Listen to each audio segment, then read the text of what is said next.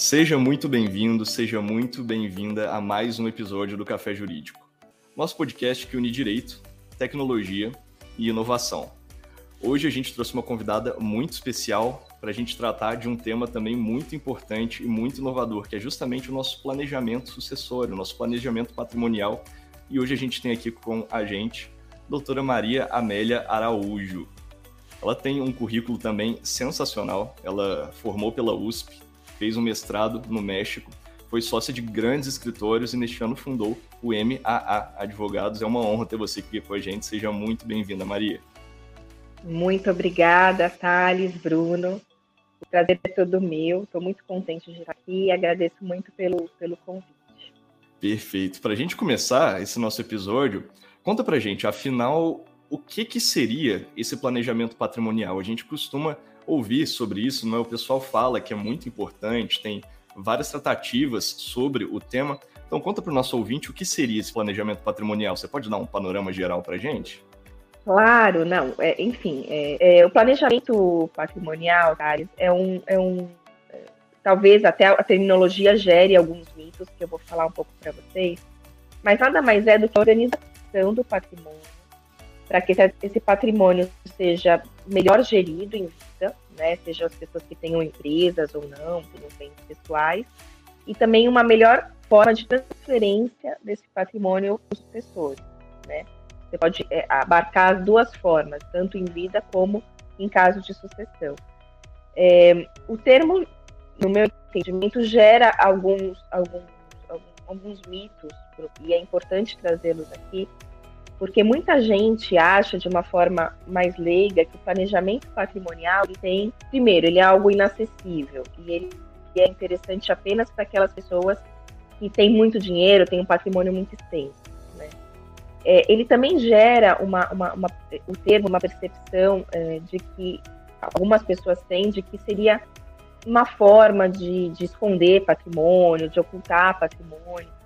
E isso também não é, não é apropriado, né? Acho que 90% dos casos em que esse patrimônio ele é, é esse planejamento é feito, o objetivo é muito mais uma forma de gestão, de transmissão patrimonial. Obviamente sempre vai ter alguém que vai querer fazer algo ilícito, mas não é o objetivo em si. E é, um outro mito é, do planejamento patrimonial é de que é um, tem um objetivo de sonegação fiscal, um objetivo unicamente tributário, de, de pagar imposto. Isso também não é verdade. Né? Muitas vezes há, inclusive, uma tributação durante a própria implementação do planejamento patrimonial. Uh, e o que a gente vê no planejamento é um objetivo de talvez fazer uma melhor eficiência tributária, sim, mas tudo dentro do que é possível e do que é permitido pela legislação. Então, eu diria que essa é organização e que as pessoas, enfim, de uma forma geral, é, deveriam é, é, entender melhor isso e deixar de lado essas, essas é, digamos, esses mitos ou essas, essas percepções equivocadas do planejamento. Muito legal, Maria. Inclusive, é, é uma dúvida que eu tenho. Você falou que é um dos mitos, porque eu, eu confesso que eu sou uma dessas pessoas, tá? Que eu achava que, assim, planejamento sucessório é para aqueles milionários, aquele pessoal que tem muito dinheiro. E então eu queria que você trouxesse para a gente assim, é possível a gente meio que entender para quem que é o planejamento sucessório, para quem que realmente tem que pensar nisso, porque eu penso, é, a partir de quantos anos, ou melhor, a partir de quantos reais eu tenho que ter na minha conta. Então eu não sei nada, então se você pudesse me dar assim, ó, para quem é o planejamento sucessório? É um norte, mais ou menos. Olha, eu, eu penso assim, seria para todos, né? Assim, é, você tem, você precisa ter muito dinheiro para você administrar adequadamente o dinheiro que você tem. Além disso, o planejamento é, patrimonial ele te ajuda na administração do seu dia a dia. Se você tem uma empresa, por exemplo, se você tem um sócio, é, se você é, tem filhos menores, você tem uma preocupação em, com a própria criação desses filhos, então, não, não precisa ter né, um patrimônio muito alto para você pensar em planejamento. Claro que se você tem também é, é importante, aí talvez ele até seja um pouco mais complexo, mas o fato é que são instrumentos muito acessíveis. É, se eu pudesse assim é, trazer algumas reflexões para a pessoa pensar, ah, faço ou não o planejamento, o que, que eu, é, o que, que eu tenho que entender disso, eu talvez trouxesse, olha, você tem filhos menores? Você, você já pensou se, a, se você falece, com quem que esses filhos ficariam? Quem administraria esses bens? Você tem sócios? Como que é a relação com o seu sócio?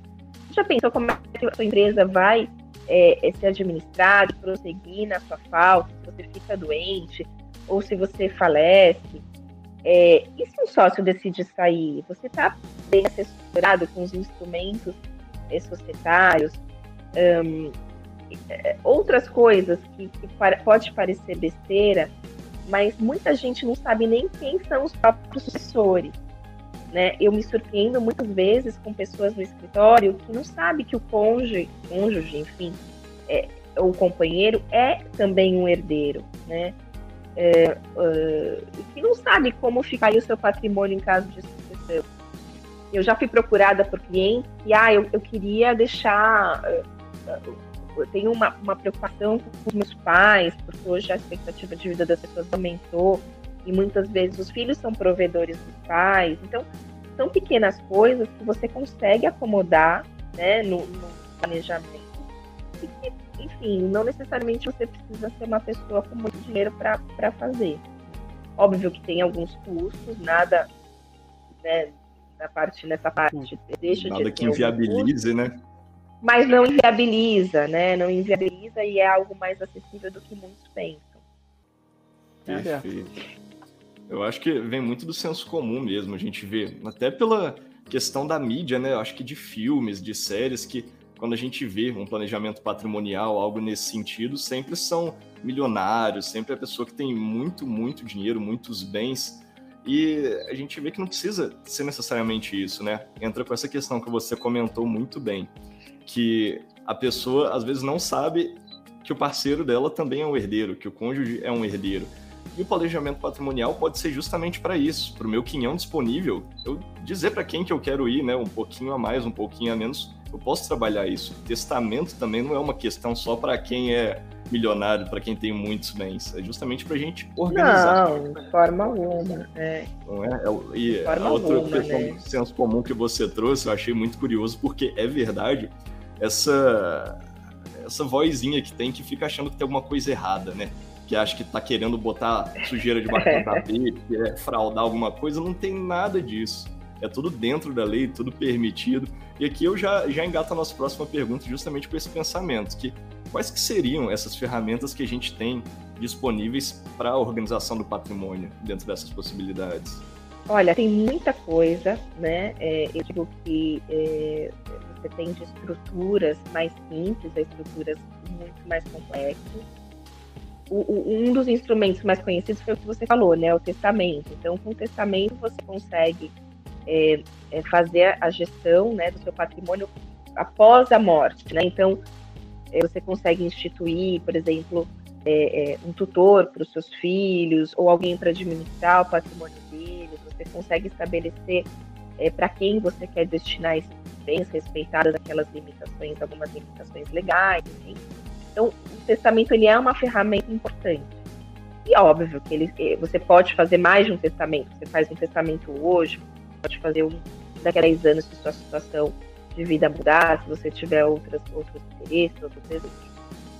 Mas ele não é o único, né? O, o, testamento não é a única forma e não é o único recurso que você tem. Até porque, como eu, como eu tinha dito, o planejamento patrimonial ele te ajuda também em vida a administrar o seu patrimônio né? Ele tem um conceito um pouco mais amplo.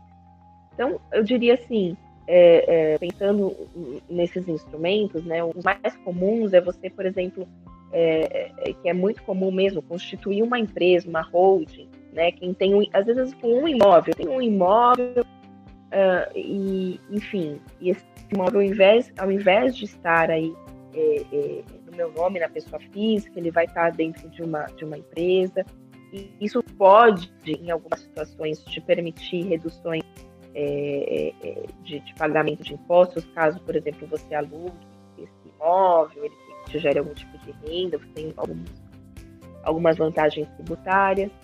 Então, a holding patrimonial é bem comum, né? Uma, uma empresa tem esse patrimônio. É, fundos, para quem tem aí sim muito dinheiro, você tem os fundos de investimento, também são uma estrutura muito interessante, porque permite aí uma série de, de, de, de economias tributárias e de gestão, facilidade na gestão e uma profissionalização da gestão desse patrimônio. Né? Ele tem um custo de administração muito alto, um fundo de investimento, então precisa fazer uma conta para ver se o custo-benefício compensa é, doações, então muitas pessoas fazem doações né, é, durante a vida para os seus próprios sucessores, já fazem esse adiantamento né, da, da sucessão de vidas e reservam para si o usufruto desses bens, isso é muito comum. É, você tem estruturas financeiras, né? Então, ah, eu vou fazer um seguro de vida. É importante o seguro de vida? Ele pode ser considerado no planejamento patrimonial? Pode né? Ele tem algumas vantagens, porque você é, ele não entra no inventário de vida, né? Então ele, ele, ele, ele, facilita o acesso dos, dos, beneficiários a um recurso sem ter que passar por um inventário, sem ter que pagar imposto de transmissão. Tem, aí sim, você também pode pensar em estruturas no, no, exterior, né? Para quem quer, para quem tem um patrimônio exterior, também você tem aí trust, tem outras coisas. Então, é, só para dizer que é, são muitas as ferramentas, todos, é, do ponto de vista societário você também tem, então, acordos de sócios, de acionistas, é, é, digamos que todos os, os, os, instrumentos né, que você tem no, no direito, você consegue usar é, e estabelecer ali um pacote que é, tem que ser avaliado cada caso para atender determinados objetivos. Tá? Mas há muita flexibilidade nisso né? Muitas ferramentas mesmo para se pensar. Entendi. É aí que entra o, o, papel do advogado como essencial também, né? Porque são tantas ferramentas que a gente tem em cima da mesa que a gente precisa justamente de um profissional para saber quais dessas cartas usar, né? Qual que se adequa melhor à realidade da pessoa, por isso que é, é tão importante a gente ter. Eu ia falar isso sim, agora, que para Porque mim... muitas vezes a pessoa tem uma cabeça, né? É, é. Exatamente. Que na minha cabeça, planejamento sucessório, na verdade, é herança, testamento. Ponto. Não existe esse mundo que você falou. E é um ponto que eu achei muito interessante que você trouxe, Maria, que é planejamento sucessório não é essa coisa que a gente tem na cabeça de ser, ah não, é o que você vai deixar para o próximo. Não, vai muito além. Você já falou de planejamento tributário, planejamento financeiro, isso tudo em vida. Então não é só um planejamento para o pós-vida, também é um para durante vida, não é? A pessoa não precisa estar tá esperando, Sim. ela tá lá no pé da cova para fazer um testamento, né? Outra coisa que fica meio no senso comum. A pessoa acha que só quando tiver velhinha tem que fazer o testamento dela e não é bem assim. Você pode ir fazendo, atualizando conforme a sua realidade de vida, bem interessante. É, exato, uhum. né? Existe uma, uma, uma percepção de que é, as pessoas, enfim, só só quando é, já tem filhos, netos, enfim, que vão se preocupar com isso, né? Mas, Exatamente. na verdade, as ferramentas te permitem fazer muita coisa muito tempo antes e, e que te ajudam de inúmeras formas. Show. Inclusive, eu tenho até aqui uma pergunta para você, que você falou de é, estratégias e ferramentas mais simples e comuns, e eu só fiquei com uma coisa na minha cabeça essa questão do, do testamento, ela seria já considerada uma estratégia mais simples de ser usada no planejamento sucessório? Sim, é uma estratégia mais simples. Né? Em alguns casos, é, a gente recomenda só o testamento.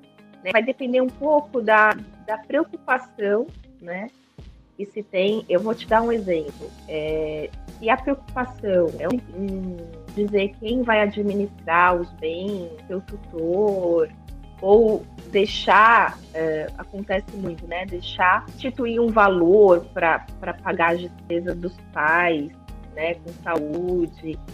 Quando são essas, ele cobre perfeitamente, né? Então, em muitos casos, sim. É, ou, por exemplo, quando você quer deixar, como o Thales colocou, uma parte dos seus bens para um terceiro, é, que é a parte disponível que a gente fala, que é metade né, do seu patrimônio, você pode dispor da forma que você quiser. Então, eu posso dizer que você pode fazer um planejamento só com um testamento. Se o, se o caso demandar outras preocupações, aí a gente pode, pode pensar em outras alternativas também. Eu, então, só para complementar, eu não, não sei se, se, podia dar um outro, um outro exemplo, claro. é, e que talvez não seja tão simples o pensamento, mas algo simples. É, é, é muito comum, por exemplo, que a família, né, os pais, já queiram adiantar para os filhos o patrimônio. Então, o que a gente tem visto muito é, é transferir realmente parte do patrimônio para uma pessoa jurídica, por exemplo, e os pais doam para os filhos as cotas das empresas e ficam com o fruto. Então, isso permite, por exemplo, que os pais é, administrem essa empresa, mas no caso de falecimento, não precisa nem ter inventário. Então, é uma outra forma, né? Então isso já, já, já resolve, a, a empresa vai e você não precisa passar por todo o inventário. Então, é, são, são essas as, a, a, digamos, algum, alguns exemplos de, de, de práticas dera como, como simples, né? É, é, legal que, principalmente quando a gente fala, ponto próximo ao inventário que você falou, esse planejamento feito de algumas formas alternativas, eles podem encurtar o tempo, né? Porque a gente tem inventários, poxa, lá no escritório a gente tem inventário que dura mais de 10 anos, e isso fácil. A gente teve, inclusive, processo envolvendo propriedade da, da Princesa Isabel agora, que veio acabar há alguns anos atrás, não é? Então, assim, a gente tem um tempo absurdo da justiça. Fora isso, também são custos astronômicos, né? Porque tem advogado que, por si só, cobra 30% do patrimônio da pessoa, cobra mais, e assim, quase tem advogado que deve cobrar quase o quinhão disponível da pessoa, né? Então, às vezes a gente consegue com isso trazer uma flexibilidade tanto de custos quanto de tempo, e essa foi uma preocupação muito forte do pessoal na pandemia, não é? Nesse período pandêmico, a gente percebeu que as pessoas elas buscaram fazer esse planejamento patrimonial em maior quantidade, não é? Maior, uma maior intensidade. Você concorda com isso? Quais seriam as dúvidas, né, principalmente, e também os problemas que podiam surgir com isso. É, o que eu percebi na pandemia, eu acho que naturalmente a gente estava vivendo uma grande tragédia, né? e as pessoas naturalmente começam a pensar mais na, questão da finitude, né? Mesmo é, pessoas mais jovens, porque conheceu alguém, conheceu, ou enfim, os próprios noticiários acabam passando medo. Então, o que, o que algumas coisas interessantes, né, que eu, que eu acho que eh, mudaram um pouco e que eu percebi, a gente teve um número muito maior de consultas. Então, as pessoas começaram a refletir: ah, e se eu morrer? O que, acontece? Né? Assim, mesmo pessoas mais jovens nos consultando a respeito, porque efetivamente a gente é, enfrentava é, uma situação atípica, e, e era muito comum antes, é, Thales, que pessoas mais velhas nos procurassem, ou pessoas com filhos pequenos, e a gente começou a ver jovens, assim, solteiros, né? Ah, e se eu faleço, minha mãe depende de mim, eu pago tais coisas, como que, como que isso ficaria? Então, essa foi uma, uma, uma novidade, assim, um aumento e uma modificação é, dos questionamentos. Uma outra coisa interessante que a gente percebeu na, pandemia foram dúvidas muito práticas. Então, ah, Maria Amélia, você acha que eu devo deixar uma pasta com, com todas as minhas coisas, uma procuração? Então, é, é, esse foi também um, uma situação diferente, com essas perguntas mais práticas e, e, perguntas também voltadas ao testamento, né? Então, os cartórios naquele momento estavam à distância e eu comecei a receber questionamentos: ah, e se eu passar mal, for para o hospital, eu posso, sei lá, fazer um vídeo, né? Coisas assim. Realmente, as, as pessoas começavam a ter um. entrar num, numa certa reflexão mesmo do que, do que poderia acontecer. Então, é, sim, é, é, respondendo a sua pergunta, e eu senti uma diferença na forma como essas consultas chegavam, né? É, realmente impactadas pelo momento, pela, pela, pela questão de, urgência que a, gente, que a gente viveu e ainda está, de certa forma, vivendo. É engraçado tanto que a prática diferencia da teoria, não é? Porque é, eu acho muito curioso. Na faculdade a gente aprende testamento, codicilos, termos técnicos, procedimentos.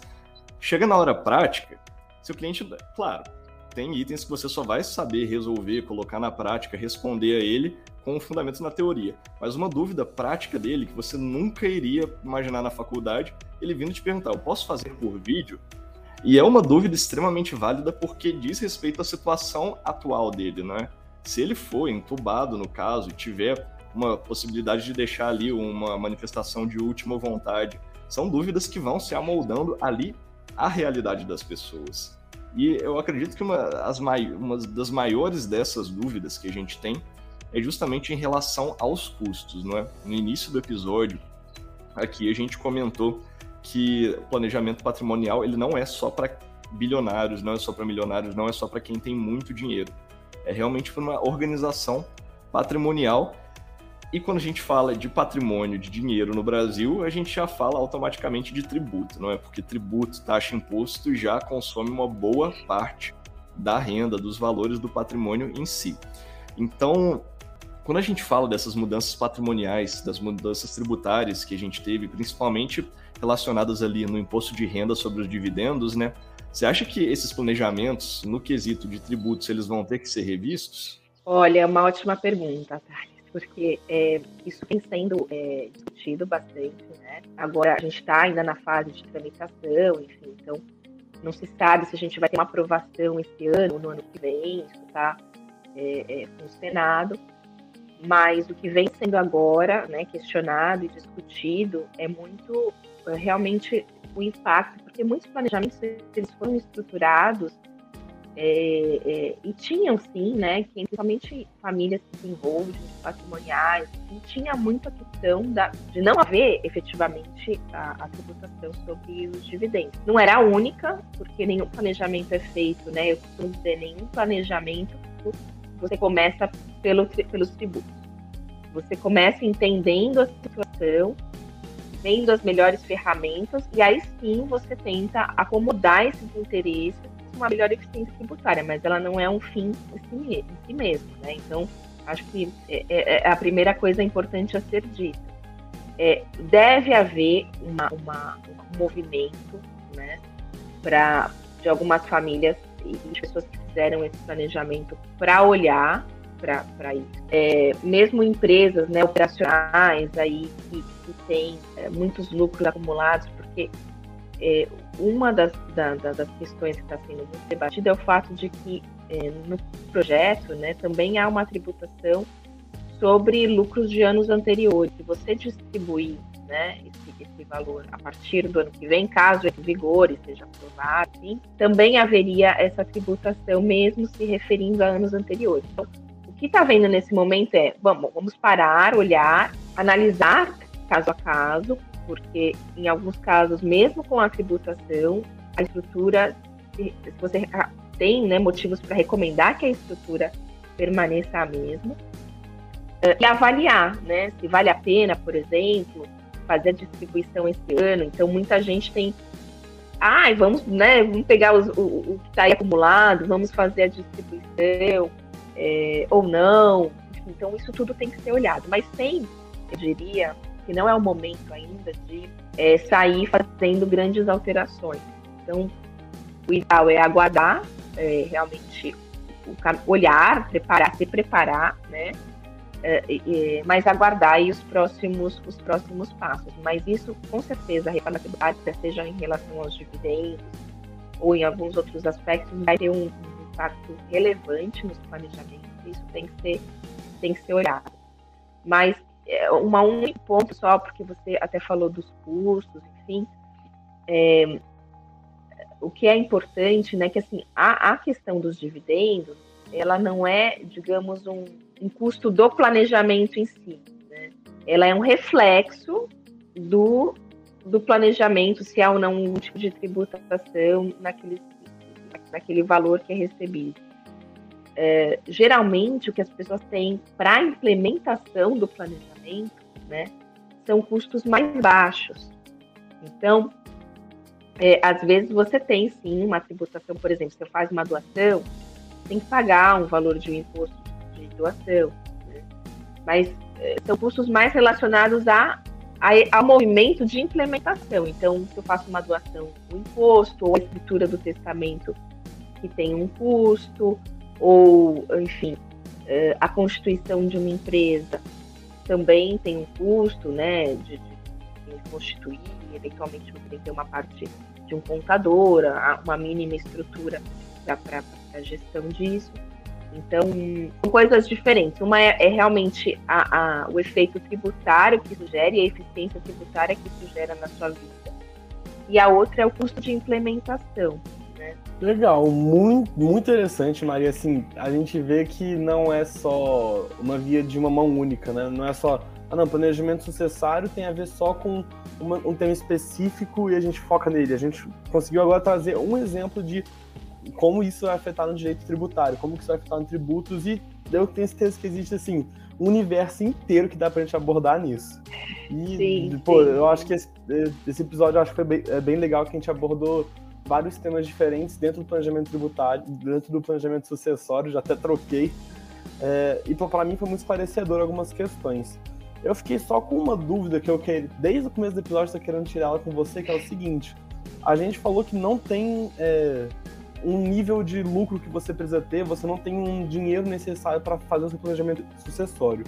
Mas existe alguma idade mínima, alguma idade que, ah não, antes dessa idade você não pode fazer, porque a gente vê que hoje em dia as pessoas, tem muita gente nova, tem muitas pessoas que estão realmente com idades, assim, não estou falando que são crianças, mas tem pessoas com idades que são realmente baixas ganhando muito dinheiro. Eu queria então meio que deixar um recado para elas a partir de que idade você pode fazer um planejamento sucessório? Olha, é, você tem que, para determinados atos, né, você vai ter que ter é, 18 anos, né? Eu consideraria mais ou menos essa idade para você ter essa liberdade de decidir o que você faz, mas evidentemente, né, mais novos você consegue, é, é, é, é com a ajuda do, dos representantes, dos pais, também acomodar esse patrimônio de, de uma forma adequada. Mas aí não é, não sozinho, né? Não não com a própria na, pela própria iniciativa, né? porque para alguns atos realmente você precisa ter a, maior, a maioridade civil. É, então, enfim, é, seria seria de todo recomendável que, que você que você é, seria de todo recomendável não, né? Seria fundamental que você tivesse essa capacidade para celebrar esses atos para tomar essas decisões. Interessante. Muito legal. A gente, Maria, também está querendo começar uma cultura agora aqui no podcast, que é o seguinte: sempre que a gente vai chegando no final dele, a gente faz uma indicação. Seja um livro, seja pode ser uma série, algum perfil no Instagram, alguma pessoa que você goste muito, pode ter a ver com o tema do episódio, mas pode ter também não. A gente traz indicação aqui então é, sobre algum tema que você gosta, que você quer indicar para os nossos ouvintes.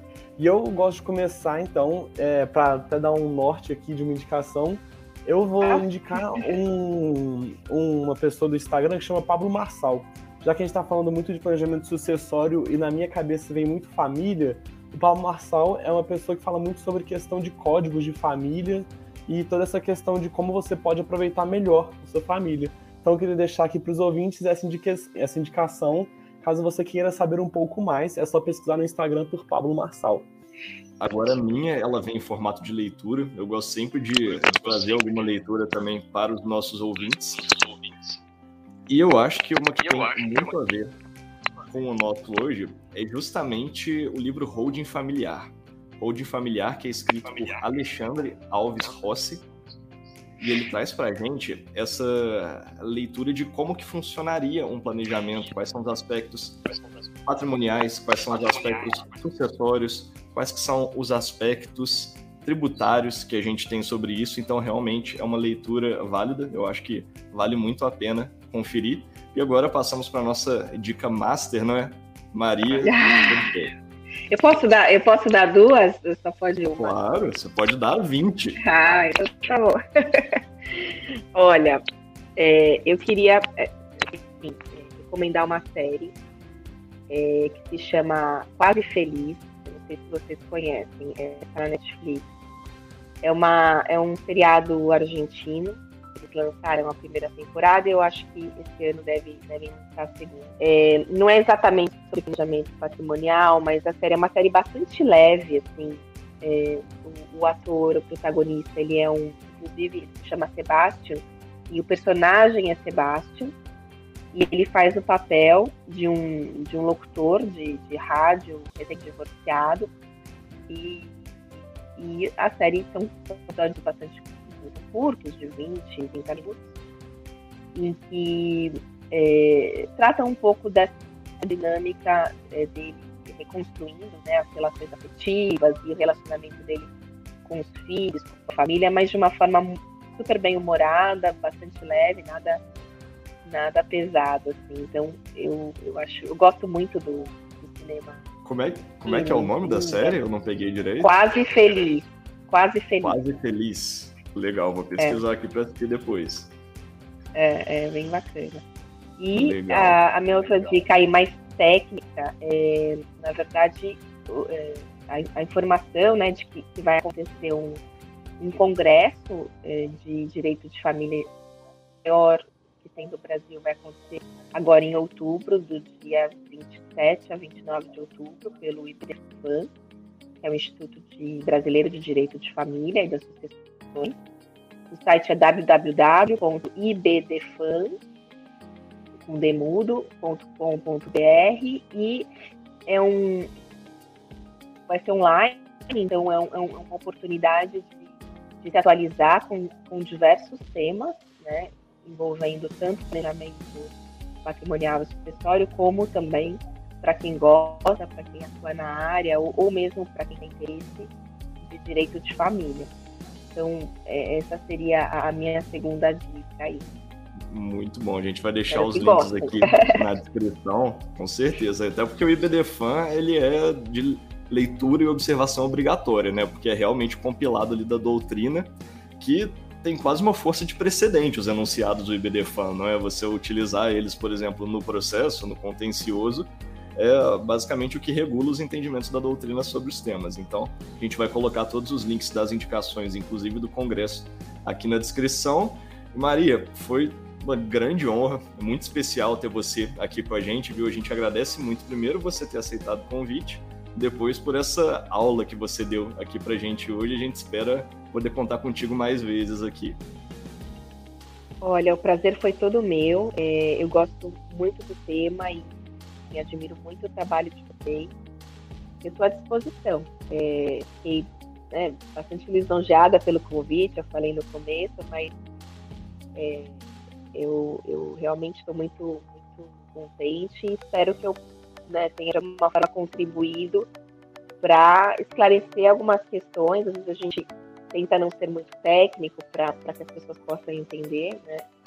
É, desmistificar um pouco a planejamento patrimonial e, e, trazer um pouco também a importância disso para a vida das pessoas. Com certeza. Muito obrigado então, gente, e até a próxima.